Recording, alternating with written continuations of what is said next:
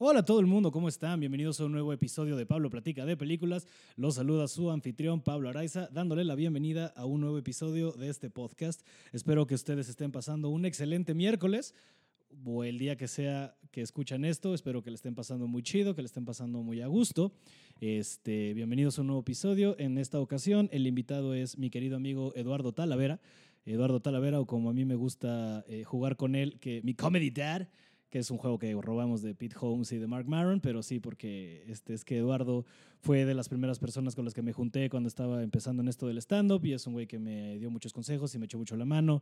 Este, y, pues también porque me saca como 15 años, ¿no? Entonces por eso tenemos ese desmadre. Y de la película que hablamos fue de Whiplash, esta pinche joya dirigida por Damien Chazelle, que después dirigiría este La La Land, y esta madre con Ryan Gosling, que le, le hace de Neil Armstrong, que se llama First Man.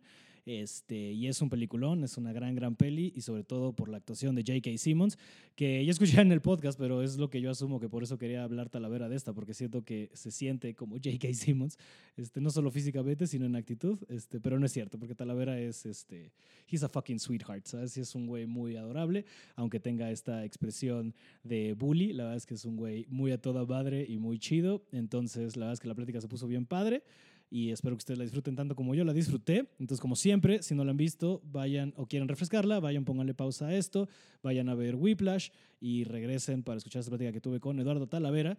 Eh, pero antes, eh, unos pequeños anuncios parroquiales. Eh, si ustedes llegan a escuchar esto a tiempo, les recuerdo que estoy el 25 de octubre en el Cine Tonalá presentando mi show de stand-up. Y no solo eso, también vamos a estar presentando Roberto Flores y yo eh, este formato en el que hemos estado trabajando que se llama Trabajando Nuestra Mierda.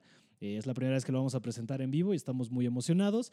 Entonces va a estar él abriendo y va a estar abriendo también nuestra querida amiga Gaby Navarro y después jugando con nosotros a trabajando nuestra mierda, que es como, mira, los que son muy fans de Roberto es, digamos, como una extensión de la tal cual terapia, pero va más allá, es un juego que queremos hacer con ustedes ahí en vivo, invitarlos a que pasen y platiquen con nosotros. Nosotros vamos a estar platicando también como de nuestros, digamos, de nuestros pedos, sobre todo amorosos. Este, si escucharon el podcast, ya escucharon más o menos el podcast con Roberto, que en el que hicimos Amarte Duele, este, ya escucharon más o menos por dónde va este pedo. Pero bueno, el caso es que los invito el 25 de octubre a ir al cine Tonalá a ver este pedo. Y sin más por el momento, los dejo con esta plática que tuve con Eduardo Talavera de Whiplash.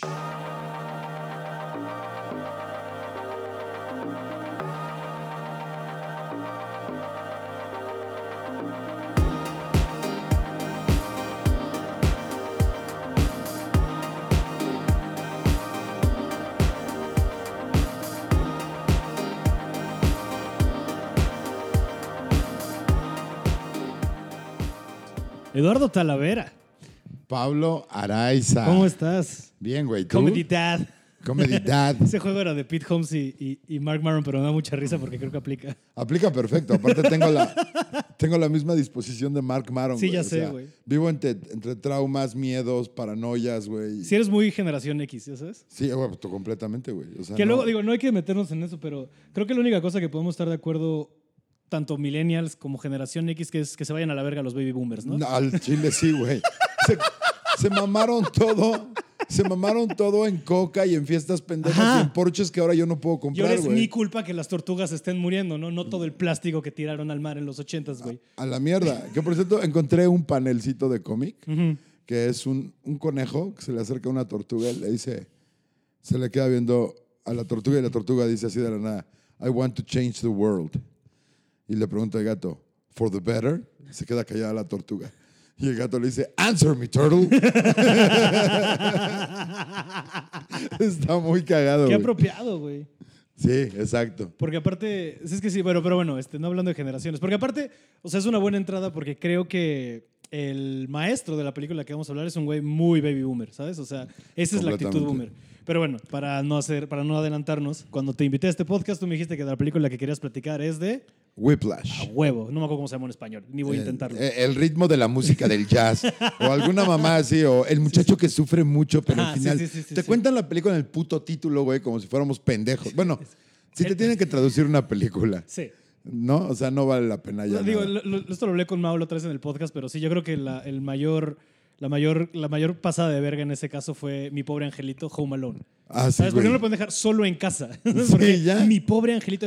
Para empezar, ¿mi de quién? ¿Quién está hablando de mi pobre? ¿La mamá? Ese es, ese es apelando a la maternidad este, tóxica que hay aquí en México también, güey. Maternidad tóxica. Ay, güey, no mames. Si tú no puedes reconocer que todas nuestras mamás son tóxicas, güey, no, sí. Tenemos un problema, güey. No, No, sí O es sea, bien duro darte cuenta cómo uno vas creciendo y de creo que tengo problemas con mi papá y los de ¡Oh no! Todos son de mi mamá. Exacto. Es como estar buscando por qué no conecte el HDMI, güey, durante años y luego darte cuenta que no lo había seleccionado, güey, nada más. Es exactamente el mismo pedo. ¿Cómo? Pero es que aquí dice Canal 3, por eso, pendejo. Estúpido. Sí, sí, sí. Pero bueno, este, Whiplash. Whiplash. ¿Por qué quieres hablar de Whiplash? Ma- mamo esa película. Creo que es una parte integral del entrenamiento de cualquier persona. El enfrentarte a lo más rudo que puedas enfrentarte, güey. Emocional, físico, este, procedimental, todo, güey. O sea, un entrenamiento para, para lo que quiere hacer este güey, ¿no? Sí, para O sea, ser the es- best of the best. Sí, güey. O sea, no, no es fácil. O sea, esta onda didáctica que traen las nuevas, eh, no nuevas generaciones, güey, sino esta filosofía que inclusive empezó en los baby boomers.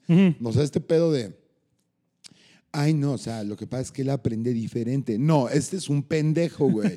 hay, que, hay que aprender a diferenciar entre un güey que de verdad tiene un pedo concentrándose, güey, y un güey que nada más dice, es que ahorita quiero ver las caricaturas.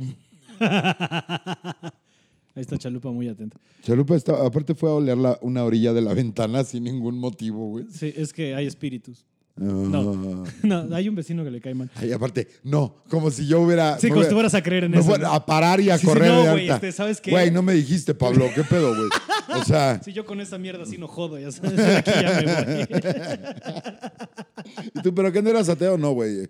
I've seen things, Sí, man. sí, sí, sí. Es I've cabrón. Es cabrón como me da mucha risa que hay gente atea que luego se, sí se asustan con películas del diablo. ¿Sabes? O sea, ves el Te voy a decir- exorcista o el exorcismo de Emily Rose o eso. Yo como ateo amo el terror y sobre todo el supernatural, porque es una fantasía muy disfrutable. güey. Claro. O sea, es, una- es decir, el imaginar que fuera real es 10 veces más terrible para un ateo porque un ateo, un verdadero ateo, no un güey, un pinche militantito pendejo que va, eh, su vida es una caricatura, eh, bolas imbéciles, eh, que es Sí. Santa Claus para adultos. O sea, porque Ajá. eso... Esta gente que solo repite lo que escuchó de Hitchens y Dawkins, ¿no? Que Ah, no sé. Exactamente. Que yo en algún momento fui eso, pero güey, fui a los 28, 29. Sí, o sea, hace, hace- ya llovió. Ya tiene un rato, ¿no? O sea, ya voy. Yo, yo soy como.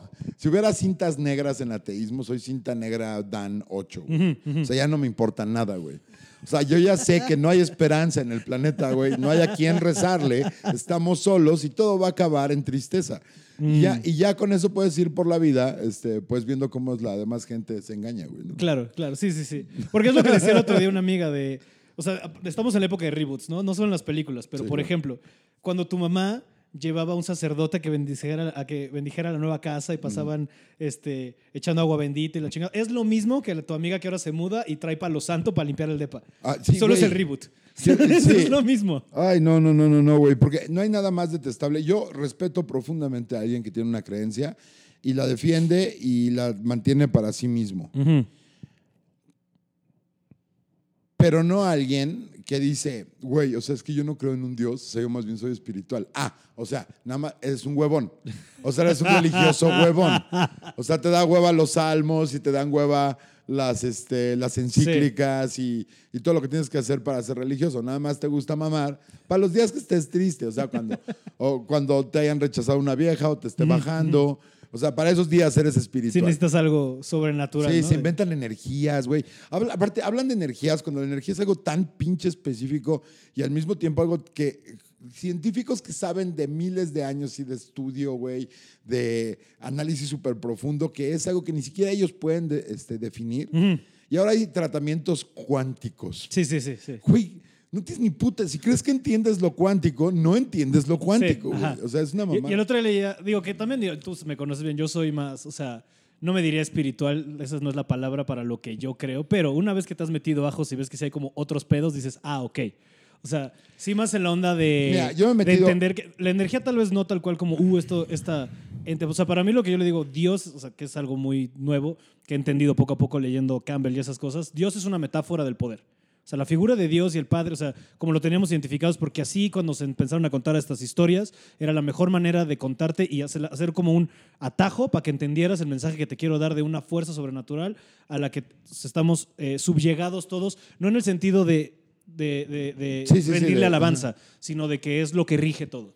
Yo y no de alguna manera sí me llama la atención esa creencia y yo sí creo que hay una conciencia general alrededor de todos y como una energía, pero no me atrevería a decir, no, es que el campo cuántico y si yo toco estos tres bongs este, te cura, ahí está, ya no sé. Yo, yo creo, yo creo es, para mí es una cuestión de funcionalidad. Yo creo que no existe disponible suficiente evidencia, ni, es decir, todo lo que existe es anecdótico.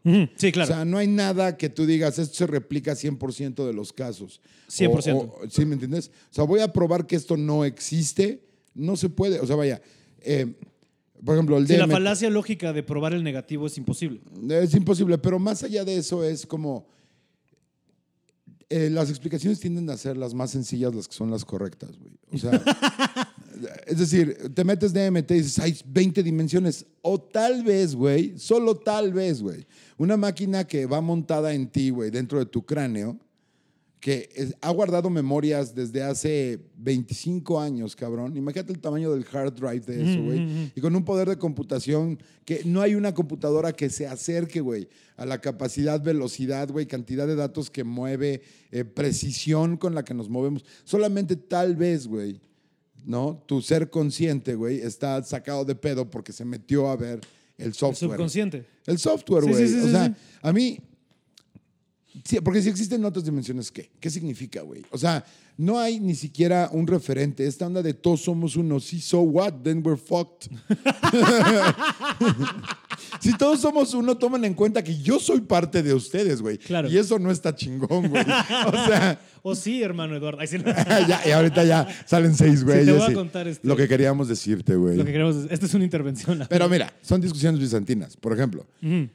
Por eso me gusta la película. Sí, sí, sí, regresando Por eso a- me gusta Whiplash, porque con la eh, practicalidad del, sobre todo el último diálogo, ¿no? Que tienen antes del concierto final final de este pedo. Es que, cabrón, yo estaba ahí para empujarte, cabrón, no para hablarte bien, para, no, no. es que eso Ajá. lo obtienes en otro lugar. Es esta como orfandad emocional en la que vivimos, güey. Que creemos que a todos los lugares donde llegues tiene que ser tratado con pincitas y son mis pronombres, me valen verga tus pronombres, güey. O sea, vaya, si me los dices te los digo, ¿no? Pero, Claro. pero no voy a adivinarlos, ¿no? Es este tipo de cosa, güey, como eh, la mamada de lo de Interjet. Esa es otra, güey. Todo el mundo ofendidísimo, güey. Es mi caso favorito de la ¿Vieron semana. su Instagram?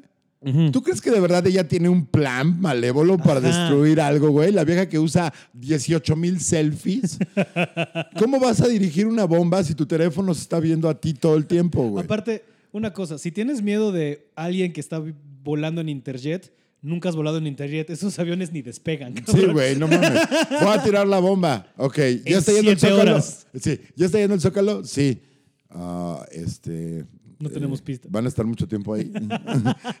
Luego ya lo, ya lo tiré. Oye, güey, es el zócalo de, de Mérida, güey. O Ah, sea, fuck. perdón, güey, mandamos la bomba por otra Es que banda. es una locura, o sea, digo, esta es una neta Interjet, no por tirarles mierda, pero sí es la más cabrona que he visto cómo se retrasan y cancelan vuelos de todas. Es una mamada. Ni Viva Aerobús, güey. No, ni, viva Y- Y, Aerobús, tiene el nombre Bus en su... Bus. es un camión del aire. eh, camión del aire. O sea, ya sabes qué vas a esperar. Ajá. Vas a esperar incomodidad, mucho color café.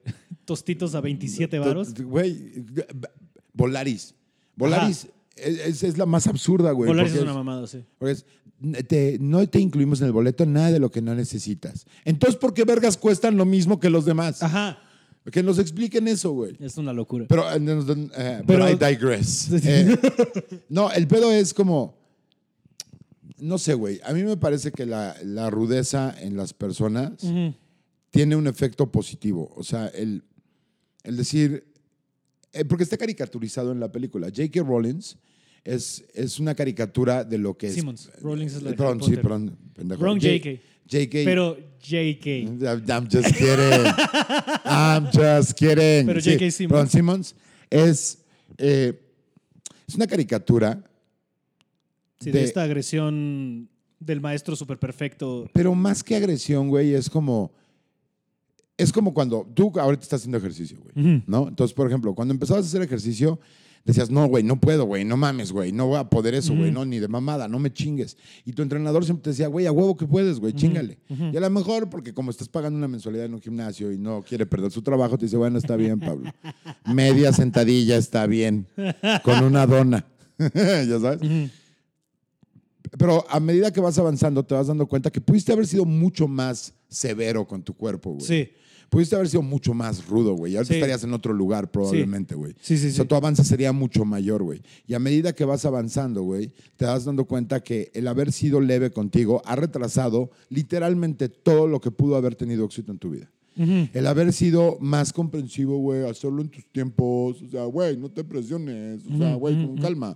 Es la cosa más dañina de toda la Es cultura. carreras, no carreritas. Sí, exacto. Es la, la- de la cultura, de la nueva cultura, porque hay que entender, para mí, que sí, es una carrera de, de- de- de largo plazo, güey, ¿no? La vida en general. O sea, tu profesión es un maratón, no es un sprint. Simón. Pero hasta en los maratones hay lugares. Sí. ¿No? Y hay gente que no llega por estar eh, paseándose en el maratón. Y luego hay gente como Roberto Madrazo que toma un taxi y se salta 40 kilómetros del maratón, güey, ¿no? Es una gran metáfora para la vida de Roberto Madrazo en Sí, general. exacto, güey. En general, güey. ¿no? Así como que, oye, ¿tú cómo le dices? Para los millennials que no sepan quién es Roberto Madrazo, era uno de los dinosaurios del PRI que se hizo famoso. ¿Tú crees que hay gente que ya no sabe quién es Roberto Madrazo? Sí, claro, güey. Bueno. Güey, es que yo soy older millennial, ¿sabes? Entonces, cuando, Sí. Es que el otro día se lee a alguien también esto de, me molesta cuando alguien nada más dice millennial para insultar a gente más joven. Exacto. Es que hay gente que no sabe, güey. Por Ajá. ejemplo, tú eres de los millennials que ya ves a millennials menores que tú dices, neta, sí están pendejos. O sea, como que. Sí, sí, volteas sí, y sí, dices, no, dude, no, no, no. Sí, sí, sí. quítate, quítate el beanie, güey, en verano, güey. En buen pedo, güey. Sí, ¿Por qué todos traen una puta mariconera? ¿Por, ¿Por qué, güey? Parecen narco- narcomenudistas, güey. digo, es lo que creo que va por ahí, ¿sabes? O sea, una vez que. Esto es otra, otra digresión. Pero este, creo que también viene mucho de México. eh, está como tan, tan abrazado de la cultura narco. Y te acuerdas cuando empezó a salir Claro. mi Raybook, al mismo tiempo salió el blog del narco. Y te enseñaban cómo vivían todos los hijos de narco en exceso y en opulencia. Y si te fijas, muchos güeyes empezaron a vestirse así, tratando de imitar, o sea, los buchones, todo este pedo, como Sí, imitar claro. el look narco. Y creo que devino a, oye, el look narco sudamericano se ve más o menos así, nos los trajeron como el look del reggaetón y entonces la gente empezó a adoptarlo. Claro, porque. Creo. No, eh, eh, yo creo que va No muy. que yo, o sea, eso de seguir tendencia de moda solo es uno de mis hobbies. No, de- claramente, y qué bueno que este podcast no esté en video. Pero. ¿Qué tienes contra mi playera de Just Division? No, no, no, nada, güey. Está, güey, wow, wow. Wow. Esa, esa es, los millennials son responsables de muchas cosas que van a ser grandiosas y de muchas otras que van a ser como engendros de estos como el perro de la mosca, güey, que pasan por el, tele- por el teletransportador y sale todo deforme del otro lado. Sí. Hay cosas que han creado ustedes que son así de mátenme. ya". ¿Ya sabes? Pues mira, hay, hay todo un tema de. Yo no, no, este, tú me conoces bien, yo trato de no tomar partido y trato de ser empático y ver los dos lados. Pero, por ejemplo, ahorita me da mucha risa hablando de eso del mátenme, de, por ejemplo, podemos hablar de la izquierda y cómo están con todo el pedo de identity politics y cómo están este, pidiendo la cabeza de gente de, este güey hizo blackface, mátenlo. Y esta semana, ¿quién salió? El líder, el, el poster child Puta de la madre, izquierda. Trudeau, güey. Trudeau, Trudeau. en, O no sea, una, no dos, Doce. tres. Van tres videos en los que sale con blackface. O sea, que salen, ¿sabes? Vete a saber cuántas veces más lo ha No, hecho. bueno, güey. Y o aparte, algo que ahora denominarían como es, no chido. Es que por eso esos Se come a sí mismo. extremos, esas... eh, sí, se están canibalizando, se están comiendo a sí mismos, porque hay, hay un caso que ya se había dado antes. Yo siempre he sido, eh, y tú me conoces, no soy un güey intolerante, o sea, hago mucho ese papel porque es muy divertido. ¿Qué? ¿Qué? Por ejemplo, Carlos Vallarta, o sea, en, el, en, en Duques y Campesinos, en el podcast de Duques y Campesinos, se me informó que ahora soy de derecha alterna, güey. ¿Qué? Soy alt-right. Ok. Soy derecha, ¿no? Porque, porque no creo, güey, que todos los putos sentimientos de la gente cuenten como argumentos. no, no que no sean. Y, y justo es esta película. Sí, sí, sí. Justo esto Es que, es, esa película. o sea, ahorita que lo estamos hablando, entiendo por qué quieres hablar de ella. sí. Es que lo que tú dices me ofende. Y a mí qué vergas me importa que te ofenda, güey. O sea, eh, la ofensa no es un daño real, güey. La ofensa es una eh, consideración subjetiva de tu parte con, con referencia en tu propio pasado, güey. ¿Por qué la gente se tiene que hacer responsable de tus pinches sentimientos? Sí. Y de ahí viene todo el pinche movimiento woke, del cual Fran Evia es un gran representante. Eh, eh, Fran es super woke. ¿eh? Yo pensé que era broma, lo juro por Dios, pensé que era broma, hasta que un día como que se me puso muy serio. ¿Cuál fue el tema? El Franny, de que le dije, güey, es que tú eres woke, jajaja, ja, ja", y así como que, este, eh, y yo, oh shit, he means it. He really means it. Sí, sí, sí. Pero yo creo que eh, crea más división de lo que protege. Es decir, por ejemplo, tú viste el, el especial de Dave Chappelle. Simón. En el de- especial de Dave Chappelle, él le tira a todo el mundo, güey. A todo el mundo. Ujú. y, y la gente eh, mostró sus verdaderos colores y el tamaño real de esa filosofía. güey. Ujú. En Rotten Tomatoes le pusieron 3%. Sí, los, Los, críticos. críticos. Los críticos woke. y el público, 99%, 99, güey. Porque no hay 100, creo, ahí, güey. No, más sí. Pero ahí es donde te das cuenta, güey. Ahí es donde te das cuenta realmente cuál es. eh, eh, si van a tomar ese camino, ese es el futuro, güey. Go woke, you will go broke. Sí, Gillette le pasó lo Gillette mismo al principio. eso. Salió con su mamada esa de masculinidad tóxica, donde ponen cosas que son completamente inofensivas, güey, como güeyes haciendo carne asada. Uh, uh, el patriarcado y sus asadores. No mames, güey. O sea, no porque esté en Monterrey los, la mayor cantidad de asadores en México, tienen razón de que son unos patriarcas. O sea, sí, bueno, sí son. Monterrey mal ejemplo. O sea, sí son, pero eso es solo una muestra, güey. Sí. O sea, mi punto es que estos Digo, ahí hay una discusión más interes- o sea, más compleja de está mal o está bien que, o sea, yo estoy de acuerdo porque, por ejemplo, es lo que vamos a volvertirlo a otra marca, a otro momento, a otro movimiento. Sara. Sara durante Pride saca la bandera y saca los colores y un float y vamos a apoyar y no sé qué. Ajá, pero toda tu, tu ropa se maquila en lugares donde ser homosexual es ilegal. por ejemplo, Entonces chinga tu madre. por O ejemplo. sea, mi pedo ahí no es tanto de que el mensaje de Gillette sea el incorrecto. El mensaje de tal vez sí hay hombres que tienen que enfrentar algunas, algunas tendencias de masculinidad tóxica, va. Ahora, que sea Gillette el encargado de, ser- de dar ese mensaje es donde hay broncas. Porque yo no, creo en- yo no le creo a ninguna marca. Porque yo toda marca veo que lo único que quiere es mi dinero.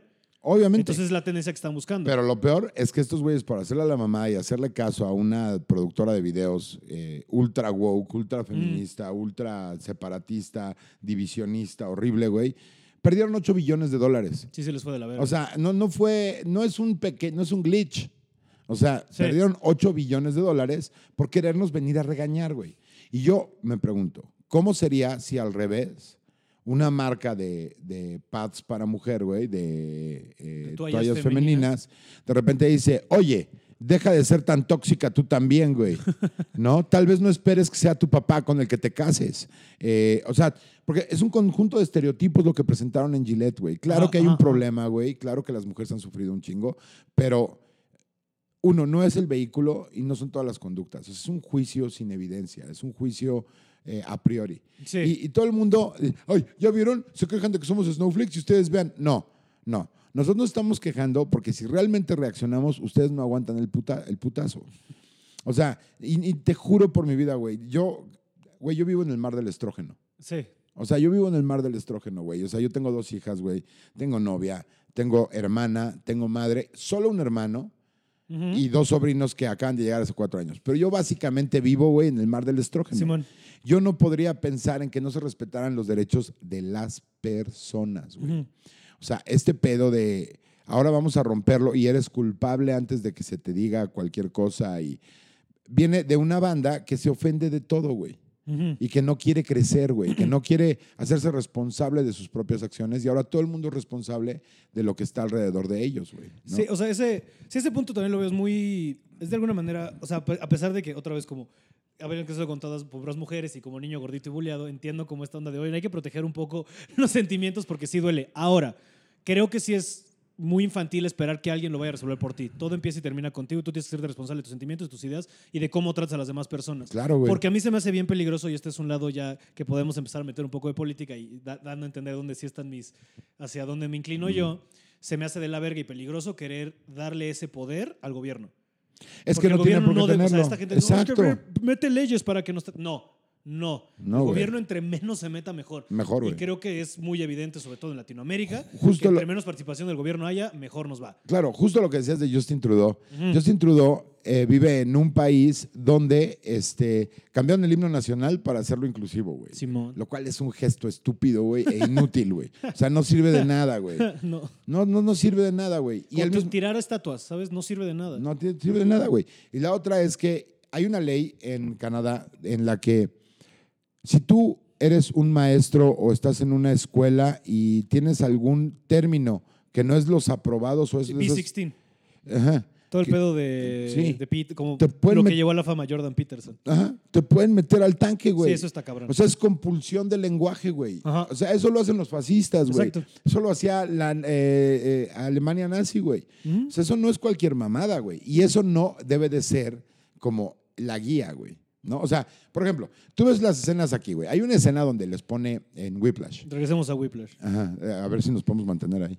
No, pues es que, o sea, es que tiene mucho sentido porque toda la idea que estás diciendo también viene y se nota mucho de cómo este hombre actúa alrededor de. O sea, todos los mensajes y toda la lección que le está tratando de dar Claro. al escuincle de 19 años van por aquí. Y, y claro que está, claro que está caricaturizado, güey. Claro. Por ejemplo, la parte donde es le una película empieza. de drama, es una película escrita por un güey que le mama el jazz. La de Not Quite My Tempo, que lo agarra a cachetadas, güey. es cabrón. Güey, qué belleza de escena, güey. Es una gran escena, la verdad. ¿Qué escena? Not Quite My Tempo. ¿Qué le estoy haciendo? Eh, Este, ah, huevos, güey.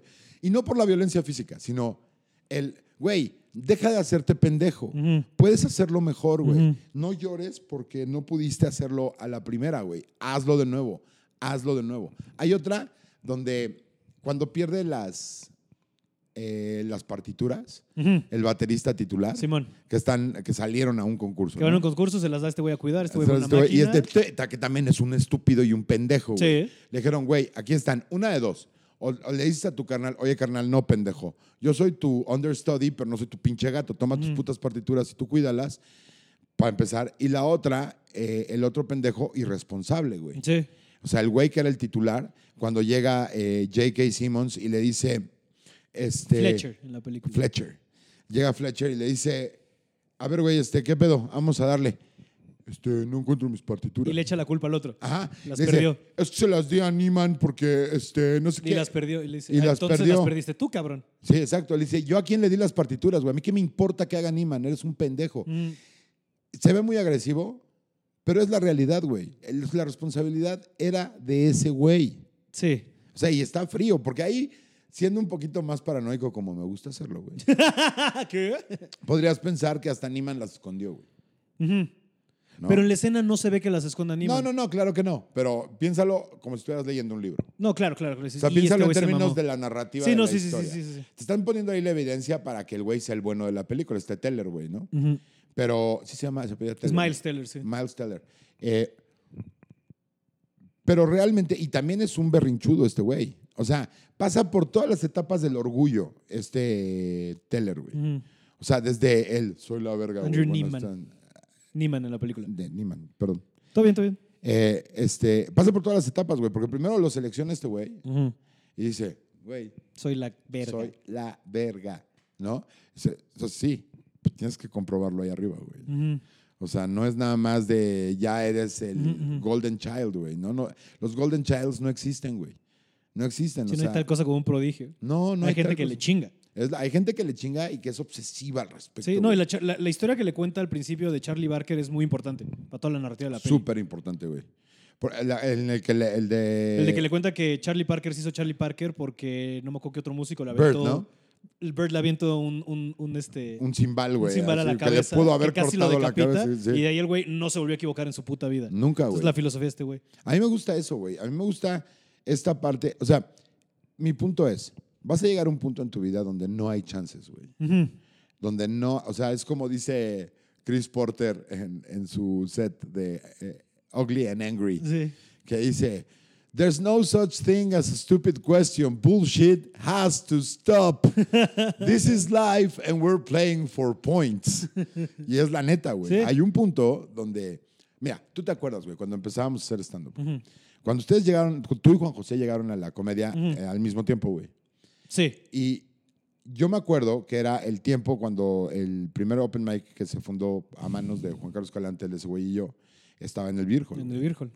Y había varios comediantines que se quejaban. Güey, es que cuando te subes y está conduciendo Talavera, o sea, güey, es bien ojete contigo, o sea, se burla de tu chiste. Y yo te decía a ti, no sé si te acuerdas, güey, esos güeyes, nadie se va a acordar de ellos. Nadie se va a acordar de ellos. Dime el nombre de uno, güey. De ninguno, güey. No, güey. Pero los que se rifaron, los que aguantaban vara, güey, no solamente de mí, güey, de todos los que conducíamos, de todo el No, público. y de aguantar vara, lo que es aguantar vara en esta industria, güey. Ajá. Shows de tres personas, de no ganar un varo. Sí, ahorita los chavitos que se andan subiendo al open mic No, tienen ya el están- Wokor lleno, güey, cada martes, Que eres el cabrón. Woko, ¿no? El Woko, ¿eh? con cámaras y todo. Pero ese, ese es el otro extremo. Es el otro extremo, por ejemplo. No puedes tener un lugar donde repetidamente haya esos pedos, güey. Y yo tengo la teoría de que los güeyes que abusan, los güeyes que se pasan de verga, no son realmente masculinos. Esa es mi, mi contención ver, en ese elabora. tema. Un alfa, güey, está diseñado por la naturaleza para proteger. Va a tomar lo suyo, claro, güey. Pero está diseñado para proteger porque es conveniente para su misma eh, especie, güey. Sí. O sea, no vas a ver un león canibalizando a una pinche leona, güey. Se la va a coger, sí, claro. En términos animales ese es el equivalente, ¿sabes? En el términos eh, eh, eh, animales es el alfa va a tener que reproducirse con todas las hembras, cuidar a los pequeños, güey, y ver que todo el pedo esté bien porque su propia genética le indica que así va a perpetuar su especie, güey. Es lo que hace un alfa. Simón. En los humanos no se traduce al coge, obviamente. Pero sí se traduce a, güey, estoy tomando trabajos más peligrosos. Estoy tomando horas más largas. Estoy viviendo, estoy viviendo tres veces más lejos de mi trabajo que las mujeres, güey. Estoy eh, eh, sufriendo índices de suicidio más altos que la población en general, güey. Eh, eh, sufro más violencia a manos de otros hombres, a manos de quien quieras, güey. Sufrimos más, el, como tres veces más violencia que las mujeres. No justifica nada de lo que le pasa a las mujeres. Nada, desde luego que no, cabrón. Pero un verdadero alfa no va y trata de agarrarle las chichis a una vieja. Sí, no. ¿Me entiendes? No, eso es de. O sea, un verdadero hombre masculino, un hombre, y no lo estoy diciendo como una cuestión de género de macho, güey, no, No. güey. Un güey que va con, conforme a lo que, al trabajo de un güey más fuerte que el promedio, güey. Un güey que tiene más oportunidades o que ha tenido más oportunidades porque hay más oportunidades allá afuera para gente que está dispuesta a arriesgarse más. Ujú. No actúa de esa manera. Sí, no. No, no se le que- impone a una mujer. Es que creo que la diferencia ahí de, de idea, justo lo que estás diciendo, es que hay tal diferenciación entre, claro que existe la masculinidad tóxica, pero Claro. la masculinidad per se no es tóxica. Exactamente. Un hombre de verdad, un hombre que está educado bien, así, usando la palabra hombre, cabrón, sí, claro, o sea, Un ser humano o sea, decente, la diferencia es que un buen hombre, o sea, ese güey es un güey de la verga. Si el que hizo eso hizo que se vaya a la verga, un hombre macho sería como, hey, o sea, un macho alfa es quítate a la Claro. verga. Claro, yo siempre he dicho este pedo de, güey, no cuenten con mi opinión para condenar a todos los hombres, güey. Claro. ¿Sabes? O sea, no esta es cuenten. tu idea. Porque es absurdo, güey. Porque es absurdo. Y tampoco puedes decir que todas las mujeres están locas, güey. No es cierto tampoco. Ni que todas las mujeres son jodonas, como piensan en Monterrey, güey. ¿no? Ay, güey, amo a las mujeres, amo a las mujeres, pero son bien pendejas. O sea, güey. sí, no, güey. no mames. No, claro que no. Generalizar es lo más peligroso que podemos hacer. Exactamente, güey. Yo eh, seguía a una mujer que no voy a decir su nombre porque ambos la conocemos. Eh, y hasta que vi un tuit de ella que decía, qué asco los hombres, todos los hombres. Ugh". Mm. Y yo, dude, no. No. Mm. Eh, Mm, eh, yo, la neta, güey, eh, deja de seguirla, güey. No necesito esos mensajes en mi vida. güey. Claro. O sea, no necesito Qué a alguien. frágil. ¿No? No, No, pero, ve la diferencia. Es que sí, güey, tienes toda la razón, güey. En lugar de quejarme y agarrar el tweet y decirle, güey, habemos hombres que no somos así, güey. Porque me diría, güey, un hombre no está contestando este tweet, güey. ¿no? Pero sí encuentro muy molesto, güey, esta generalización, güey. Esta onda donde es que si eres muy rudo, güey, es porque no eres empático, güey. Es que tú... y regreso, güey, para no desviarnos en el mismo tema, güey. Eh, Juan José, ¿cuánta mierda tragó Juan José, güey? Un chingo. Güey, no mames. O sea, y algún, en algún momento se rindió, güey. En algún momento viste que dijo, güey, es que cuando me subo, Talavera se burla de mí, güey. Nunca, cabrón. Ujú. Tú igual, güey. O sea, igual eh, te iba mucho mejor a ti porque venías de Los Ángeles, venías de hacer stand-up, ya tenías un background. Entonces ya sabías cómo man- mantenerte a flote un poco, güey, en la escena del stand-up. Ujú. Pero yo jamás te vi a ti quejándote tampoco. ¿Y cómo nos chingábamos? Porque no era nada más yo a ustedes. O sea, no, era. era todos. los tres nos tirábamos cabrón, güey. Y, y muchos güeyes aprendieron a la mala mucho tiempo después que mejor se hubieran chingado en ese Open. Claro.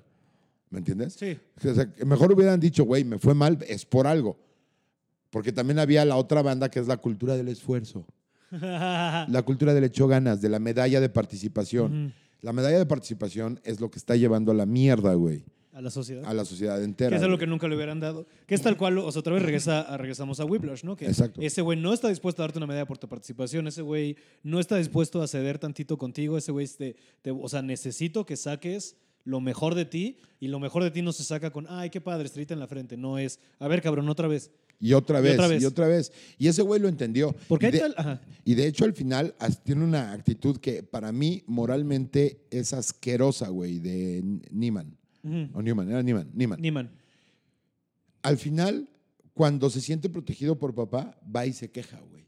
Sí, ¿Me entiendes? Sí. Eso moralmente está cabrón que la gente lo vea como algo bien, como algo de, bueno, pues es que también el señor ya se había pasado de la... No, güey, deja de mandar a tu hijo con una nota de trátelo bien, profesora. O sea, no lo pases por las armas injustificadamente, güey, pero no le des a tu hijo el chance de no enfrentar sus pedos, güey. O sea, yo, yo soy el resultado de una, de una madre sobreprotectora, güey. Claro. Cabrón, güey. Sí. Cabrón. Y me ha costado un chingo de trabajo, güey, poderme enfrentar al fracaso, güey. Poder tomar el triunfo y el éxito como lo quiero tomar, güey. Porque le empieza a tener miedo, güey. Simón. Empieza a verlo como un, un gran obstáculo donde te tienes que enfrentar a alguien y, ay, no mames, no mames, no mames, no mames. Y yo sé que a, a los güeyes que me conocen les va a sonar extraño esto, así como que, ay, güey, a ti te da miedo la confrontación. Sí, Sí. Sí, güey. A lo mejor no en el nivel. Sí, porque tú- o sea, la confrontación que tú presentas también es una confrontación bastante controlada, es en el escenario. Claro, güey. O sea, jamás, jamás me viste realmente ofender a alguien. O sea, es no, decir, y creo que, o sea, este, hablando muy sincero, o sea, también creo que hay una discrepancia entre el Talavera en el escenario y en el Talavera de abajo. O sea, Sí. tú arriba eres mucho más rudo. O sea, en verdad, en, en la vida real eres un, Estoy eres un relleno pan de de. Dios, güey. Y eres Estoy- un güey que...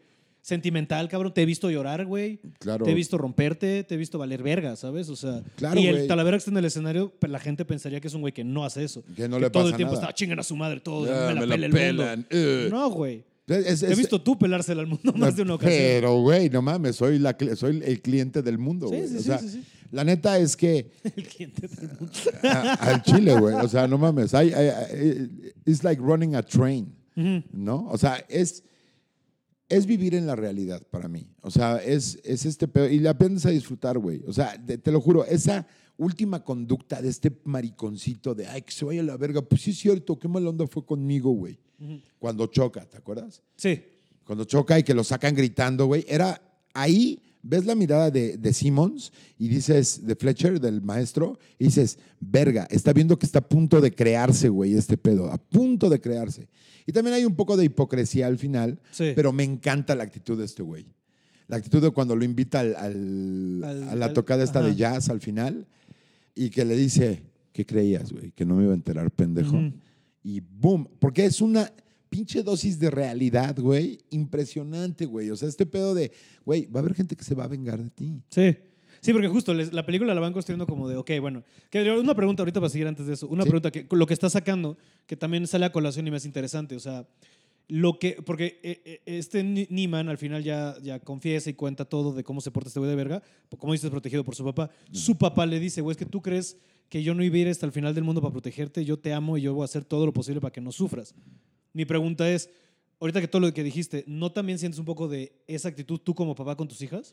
¿O Sí. si dejas que se metan sus putazos solas? No, ten- tienen que hacerlo, güey. O sea, aunque no o sea, ¿cuál ha sido tu actitud como papá con ese... Mi actitud como papá siempre ha sido enfrentarlas a lo que sé. ¿Qué tan, protege, o sea, más, ajá, ¿Qué tan protectora así de qué tan de... Muy métanse poco. un putazo y luego les explico por qué fue un madrazo? No tanto así. Trato de darles las advertencias. Porque tampoco puedes mandar a alguien en ciego. O sea, Sí. no puedes mandar a alguien, tirarlo en medio del Sahara sin brújula y decir, a ver, ha- hazte, una, hazte una judiña. ¿No? Tárdate, tárdate 40 años en llegar a cualquier puto lugar, güey, ¿no? Eh, mi, mi- mi actitud frente a las niñas, güey, siempre ha sido de, a ver, tú sabes que tienes que hacer esto, ¿no? Sí, bueno, hazlo. Pero es que, hazlo. Es que me da miedo y me duele.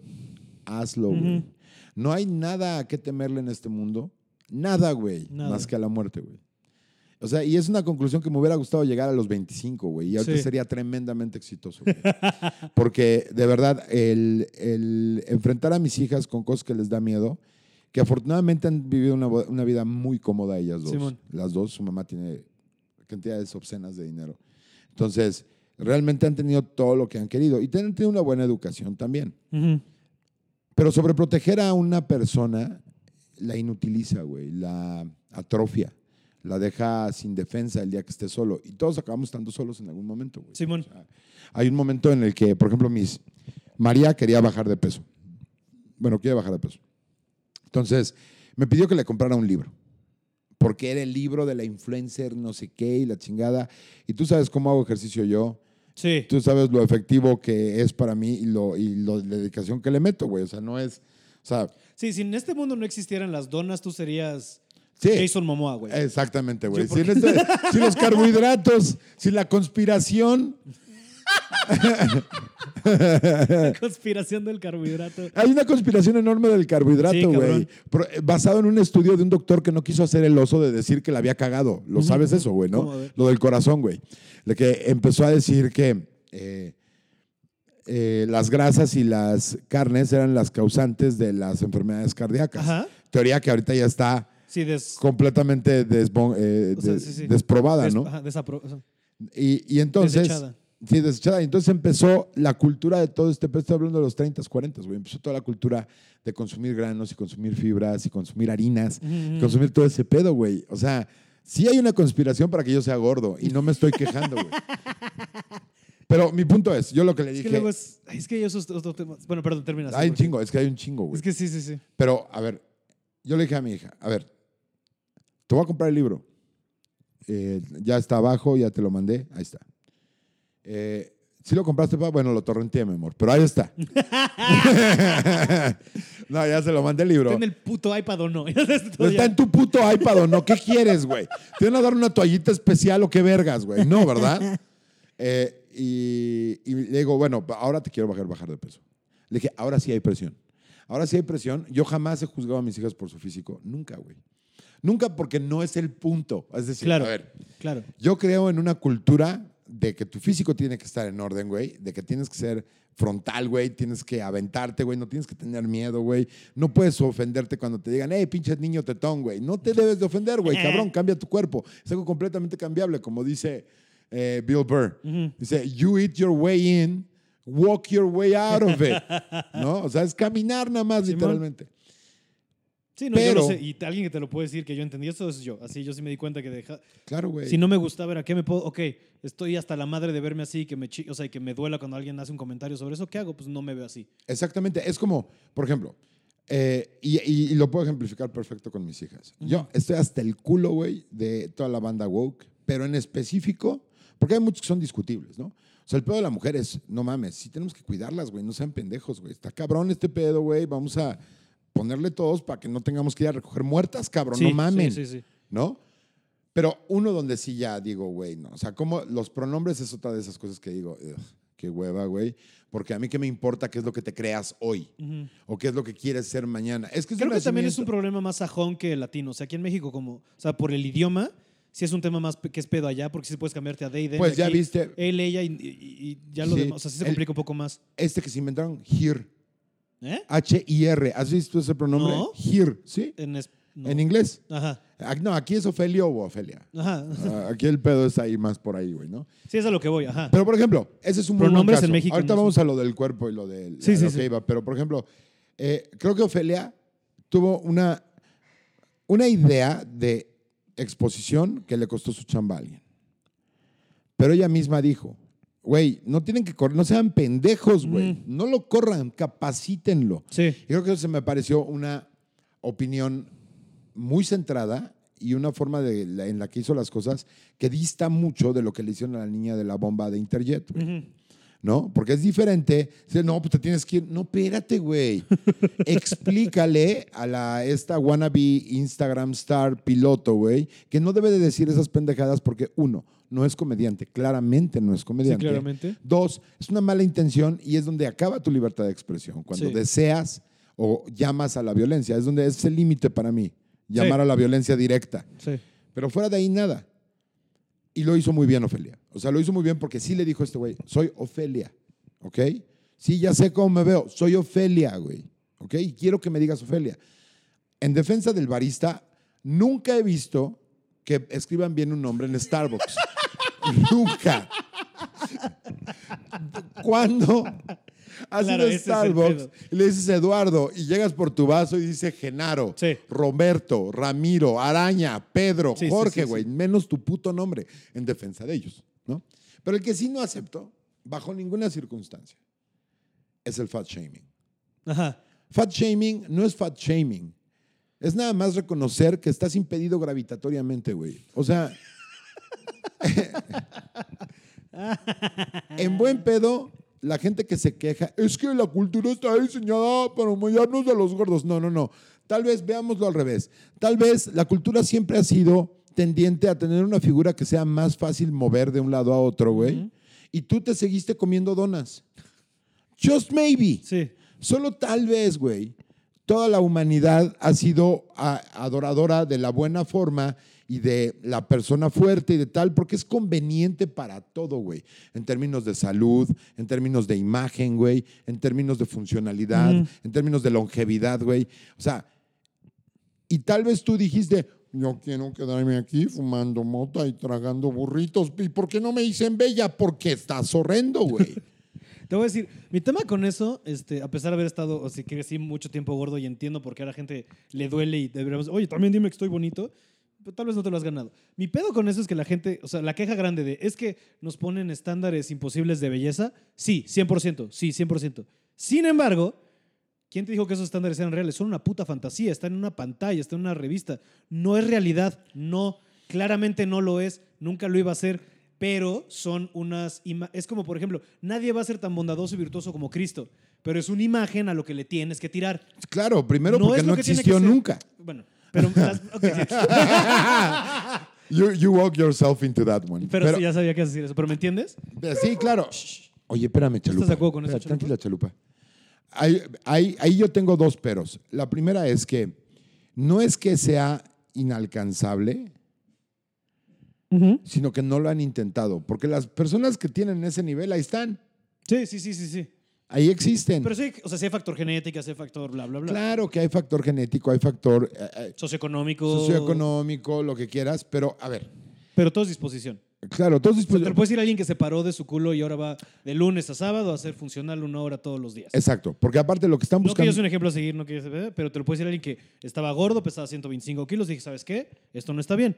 Claro, De que se puede, se puede. Tú mismo no te sentías bien, güey. O sea, Sí, no, me doy cuenta. yo sé que cuando subo 3, 4 kilos, digo. "Ah, Y es aquí, güey, madre". y es un pedo aquí porque hasta con la comedia me ha ayudado, hasta cómo pienso, hasta la libertad de, como, o sea, porque ya no estás exacto, es como si no estás pesado, no estás anclado a nada, Claro, no estás así haciéndote bolita, puedes Claro. ser más libre, güey. Puedes ser más libre, puedes Mi moverte. postura, cabrón, cómo me paro en el escenario, cómo pienso, tengo una libertad así de pensamiento. Ya no se pasan de verga contigo los que antes se pasaban de verga. Nadie. O sea, es decir, no, no que hayas sido tú nunca víctima, pero todos tenemos ese conjunto de 3, 4, 5 personas que sabes que son pasaditos de verga contigo. Simón, Simón, Simón, Simón. Que son abusivitos, bla, bla, bla. Cuando logras algo en tu vida, físico, profesional, mental, güey, de disciplina, de repente tienes un cierto poder que te hace voltar los ojos y no, pendejo. Ujú. Quieto, hijo de tu puta madre. Sí. Ahí te detienes. No es una superioridad moral, pero sí es un tema de, güey, No. date cuenta. Es, perdiste un miedo. Simón, Pero a lo que voy yo sí me con cae eso. bien gordo de repente, por ejemplo, cuando regresaba al Woco, porque ves que de repente yo también soy muy deambulante en ir al Woco, por, digamos, problemas que han habido, ¿no? En ese lugar. que- Ah, pero cositas, hombre. cositas de que, mira, casi Botellas que ojo, vuelan. ¿A quién le importa? ¿Quién le importa? Eres hombre. Pero, pero de repente, o sea, sí me molesta, no me molesta porque también digo como cámara, yo sé que, y también esto es algo de ir a la terapia, que yo sé que esas son proyecciones de inferioridad con- de ti mismo, no contra mí, no que yo soy superior. Pero cuando llego y es de, oye, estás bien flaco, chinga tu madre, es como, oye, bro, tampoco... Dude, chill. Ajá, Dude, chill. Hug me.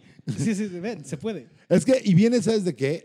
Yo digo que el inicio de todo este pedo es la demanda de la pendeja que se quemó con el café de McDonald's. Mm, Es el inicio de todo, güey. Porque, ¿por qué vas a demandar a alguien que, te, que produce una bebida caliente que es conocido que es caliente? Y te quemaste tú. Porque no te avisaba en el vaso. Are you fucking kidding me? Ujú. Y esto tiene 25 años, cabrón. 25. Y de ahí agarraron la madeja, güey, y se echaron a correr, güey, y tejieron un suéter, güey. O sea, no mames que ahora el pedo es, no hay suficientes tallas. Eh, a ver, podemos arreglar toda la industria o puedes bajar tú. Just saying. ¿No? O sea, cambiamos la línea de producción de que tiene 300 años, güey, funcionando para el promedio de tamaño de ser humano y cambiemos para que todos hagamos una producción de 10 mil prendas es que- es para que- marranos como tú, todo lo que hemos hablado va de la mano, porque lo que hablabas del cambio este de la perspectiva de qué podías comer y qué no, y cómo detona la obesidad en todo el mundo.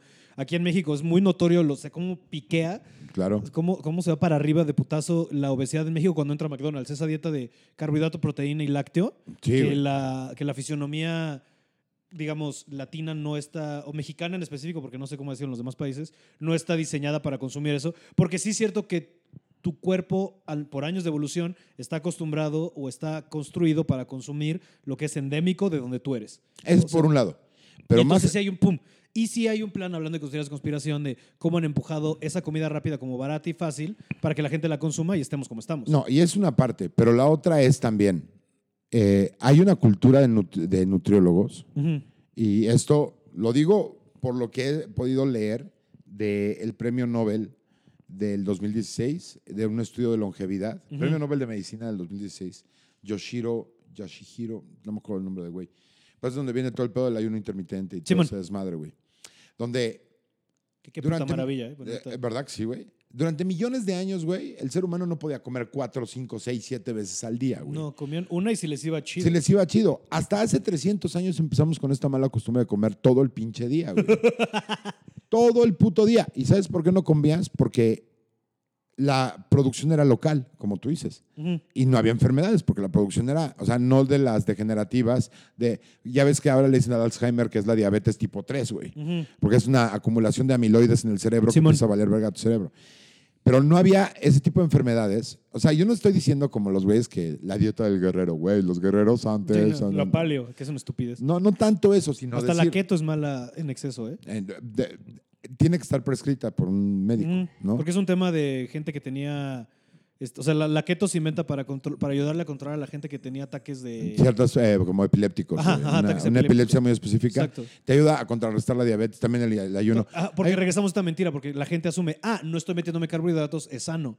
No, cabrón, tu cuerpo sí necesita carbohidratos. Sí, pero de qué carbohidratos le lo metas. que pasa es que la keto dice 80 de grasa, Ujú. 15 de proteína, 5 de carbohidratos, pero ahí están, güey. O sea, no los puedes eliminar. Ahora, el pedo es para mí, güey. Yo lo veo así de.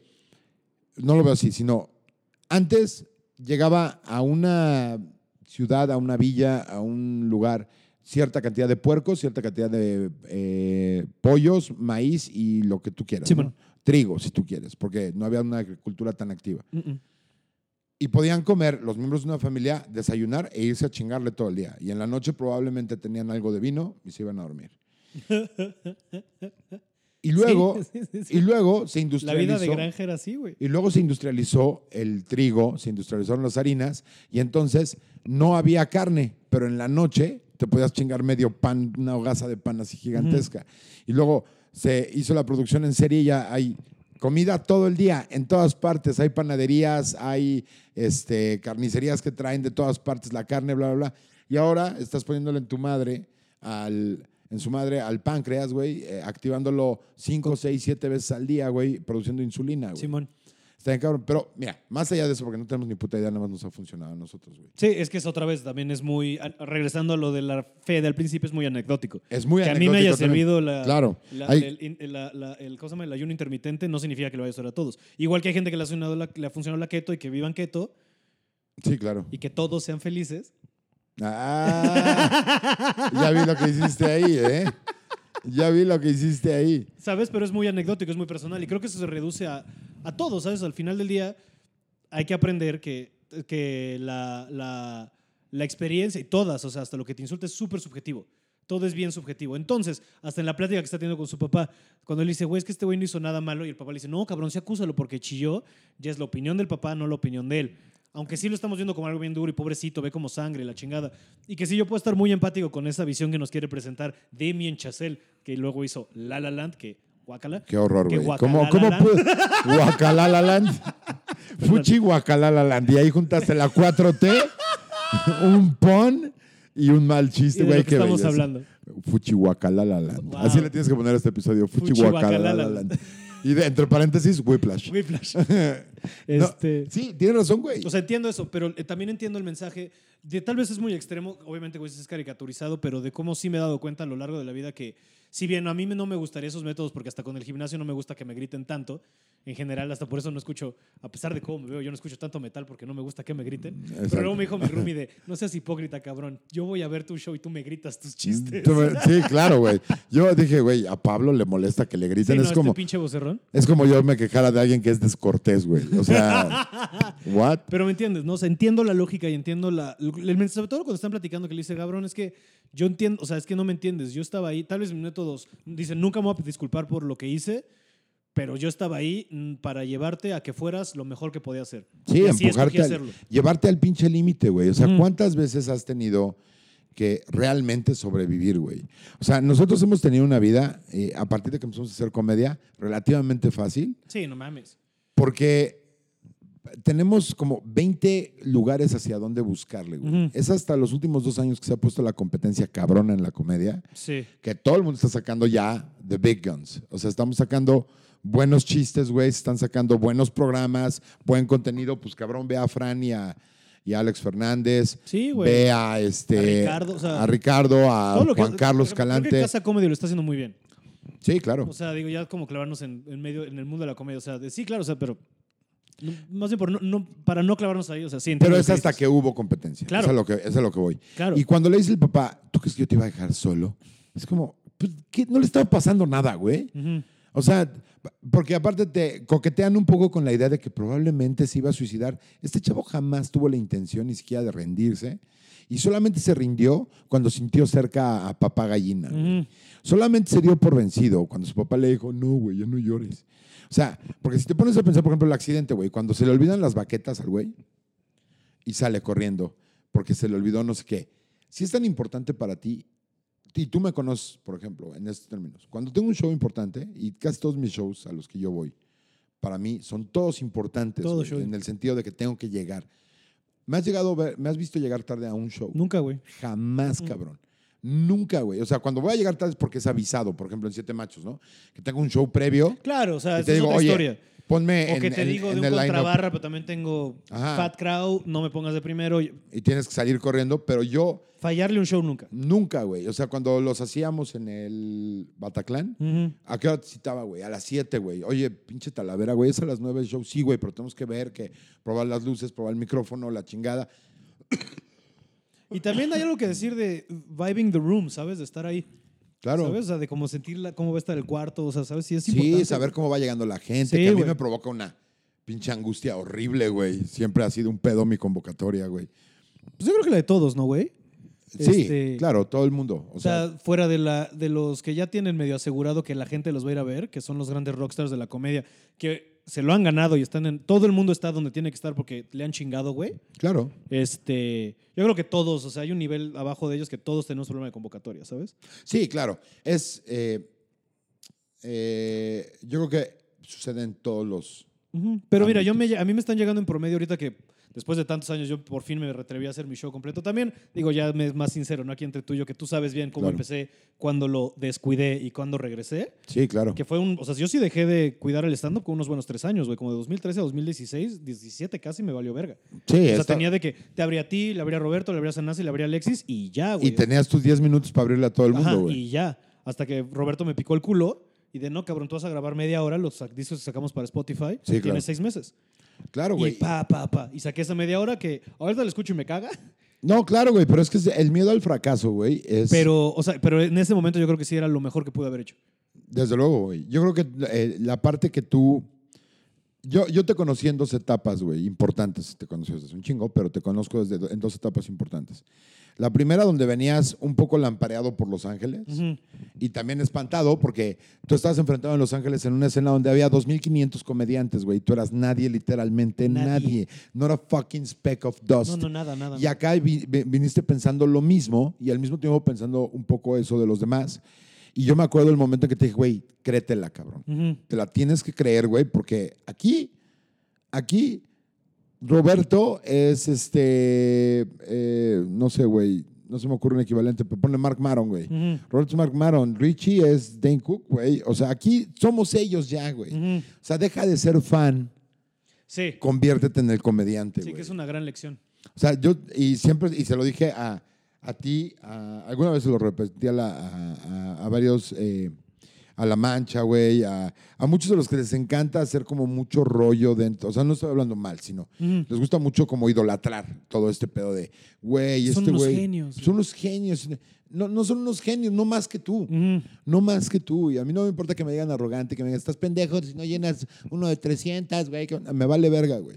Yo sé que puedo hacer el mismo trabajo que muchos de los comediantes que conozco. Eh, Profesionales de gringos que yo fui a tomarme fotos en el Love Factory claro, la primera claro. vez que fui y en el Comedy Story allá, eh, porque es una actividad intelectual. ¿Necesita algo de honing? Claro, güey. Necesita algo de como de afinar y Sí, por dónde sí. voy y ahora esto ya es más efectivo y ahora ya no grito tanto o a lo mejor sí grito, pero tal. Pero todo eso no hubiera sido posible, güey. Si no hubiera sentido yo esta necesidad absoluta, güey, de tenemos que crecer esto, güey, con todo, güey. Simón. De la mano tu- tuya, güey, del ese güey, de Juan Carlos Calante, de Juan José Covarrubias, güey, de Gon Curiel, de Gloria, de todos ellos. Y que hoy está la mesa puesta para que casi cualquier cosa que pongas es fértil, güey. Sí. Casi Sí, cualquier ahorita yo creo que que estamos en un gran momento de la comedia en México. Muy O sea, cabrón. el stand-up está en un gran, gran, gran, gran momento. Yo insisto que es la nueva comedia mexicana. O sea, esto va a tener, va a seguir explotando un poco, unos 3, Sí. 4 años más. Después se va a establecer como, ah, Pues, ya vamos a todos lados a ver. tendencias, ¿sabes? En, el, en el Gabacho igual pasó. De repente hubo el boom de los 80s y luego tuvo el LOL de los 90s y luego el boom con Dane Cook otra vez, ¿sabes? Ajá. Y ahorita en, lo- en los de, en la segunda década de los 2000, güey, Fue el, es The Golden Age of Comedy. de cabrón, güey. Y Es va a seguir mamada. produciendo cabrón, güey. Sí. Pero Si hay tal cosa como una sobreoferta, o sea, de repente si hay un chingo de especiales en Netflix, es como, no, espérenme. O sea, justo Netflix Sí. con la necesidad de, ya este año no tanto, pero hace dos años, ¿te acuerdas que era, dijeron, vamos a sacar un especial por semana? Y Sí, durante como cabrón. dos años sacaron un especial por semana, sí es un chingo de comedia. güey. es demasiada comedia. Y, Y no todos están al nivel para estar en un especial. no, completamente de acuerdo. Hay especiales que no debieron haber sucedido de todo el mundo. Sí, no, yo estoy hablando de gringos. Eh, pero aparte, eh, pero aparte yo creo que eh, yo siempre he sido de esa línea, güey. O sea, de esa línea de, ok, ¿quieres que te diga qué pienso de tu comedia? Te lo voy a decir. No te voy a insultar, güey. No es con ganas de joderte. Pero te voy a decir exactamente qué es lo que pienso, en qué creo que estás fallando. En- Sí, jugando un poco a, a Fletcher y yo Ajá. Niman, ¿cómo me tirarías de mi comedia tú siendo Fletcher? Pablo, no todo el ritmo es el de Kyle Kinane, cabrón. Not quite my rhythm. No todas las punchlines se tienen que gritar, Pablo. No todos, ¿ok? Solo tres o cuatro, güey. O sea, si es. O- o, a Juan José, güey. A Juan José, güey, no Muy todo justo. tiene que ser un bebé muerto. Sí, sí. No todo es un bebé muerto. Deja de filtrar ese deseo eh, freudiano de que no haya nacido tu hijo, güey. Deja de filtrarlo. güey. No, yo lo hacía, pero desde el Not escenario. quite my darkness. Not quite my darkness. Ajá. Eh, y se me quedó el mote. Y la verdad es que tú me conoces un poco mejor, güey. Y sabes que no soy. eh, es decir, no soy tan culero como otros que no te dicen tanto. Ajá. O sea, que no te dicen en el escenario, pero que. Pero atrás de ti están chisme y chisme. Ajá, Que eso me cae un poco peor. De ti consideran que eres una mierda. O sea, no de ti, Pablo. Sí, sí, sí, sí, sí. ¿Yo qué? Espera, ¿quién? Así O sea, porque yo sí lo digo, yo sí, si te lo, si lo digo, y no es esta mamá de que, güey, yo cuando lo digo, lo digo de frente. No, también soy bien pinche pussy, güey. Pero Sí. a lo que me refiero es a que eh, yo te voy a dar la opinión de, mi- de- de tu comedia porque es algo que yo quiero mucho, güey, la comedia. Es algo Simón. que yo adoro, güey. Es algo que amo, es algo que me cambió la vida, güey. Es mi oficio, güey. Ya, ya no pienso más que en comedia, en Sí, yo términos de comedia, güey. Deja tu oficio, es mi pasión, mi sueño, mi, lo que más amo. Entonces depende cómo te, acerques- la vida. cómo te acerques a mí, güey. Si tú crees que no tengo las credenciales para ofrecerte un consejo, pues, está bien, cool. Estupendo. Sí. Pero si te acercas conmigo, güey, pues te voy a decir, oye, yo creo que tal y tal y tal y tal. Y, esto, y lo respaldo con, güey, veme en el escenario. Ujú, Yo no tengo malos shows. ujú. Puedo tener malas entradas, pero no malos shows, güey. O sea, cualquier persona que vaya y se siente a mi show va a salir riéndose, Sí, güey. sí, sí. O sea, así sean cinco o dos, cinco mil, van a irse riendo. Y, y es una cuestión de ocho años, güey. Ocho años de la rudeza de Fletcher, güey. Ujú. Porque cuando empezábamos había, parecía que nos ofrecían las estrellas, entonces tenías que competir, cabrón, güey. O sea, yo llegué a grabar casi como 12 o 15 este, veces en, en Comedy Central, güey. ¿Fueron tantas? Sí, güey, como 12 o 16. Pues estás mezclando estandopados también, ¿no? Por ahí, yo creo. no, no, no, ¿A no. puro no, no, comedy? Puro comedy, güey. Tengo Porque como... yo hice están parados, hice cuatro. Que Ah, la no, verdad bueno, el cuarto es una el- mierda. O sea, yo me acuerdo de lo que hice ese día de que. Yo me acuerdo de haber grabado con Jalife y no me acuerdo quién más. Y tanto Jalife como yo apuntando punchlines. Apuntando punchlines en la mano. Si encontraste mi. Your stash. Eh, eh, Le llamamos el, el, el Pokémon Station. Ah, la verga, güey. Hay no como seis trains ahorita. Ya sí. vi, güey, qué bonito. Pues mira, Sí, ya sé. este, uno tiene que tener sus vicios. Me acuerdo, me acuerdo así apuntando unos chistes en la mano antes de grabar tele. Eso no está bien, güey. No, güey. Y también te voy a decir, lo he hablado con gente de Comedy Central, este, también no está bien que de repente graben 72 comediantes porque no todos están al nivel de estar grabando.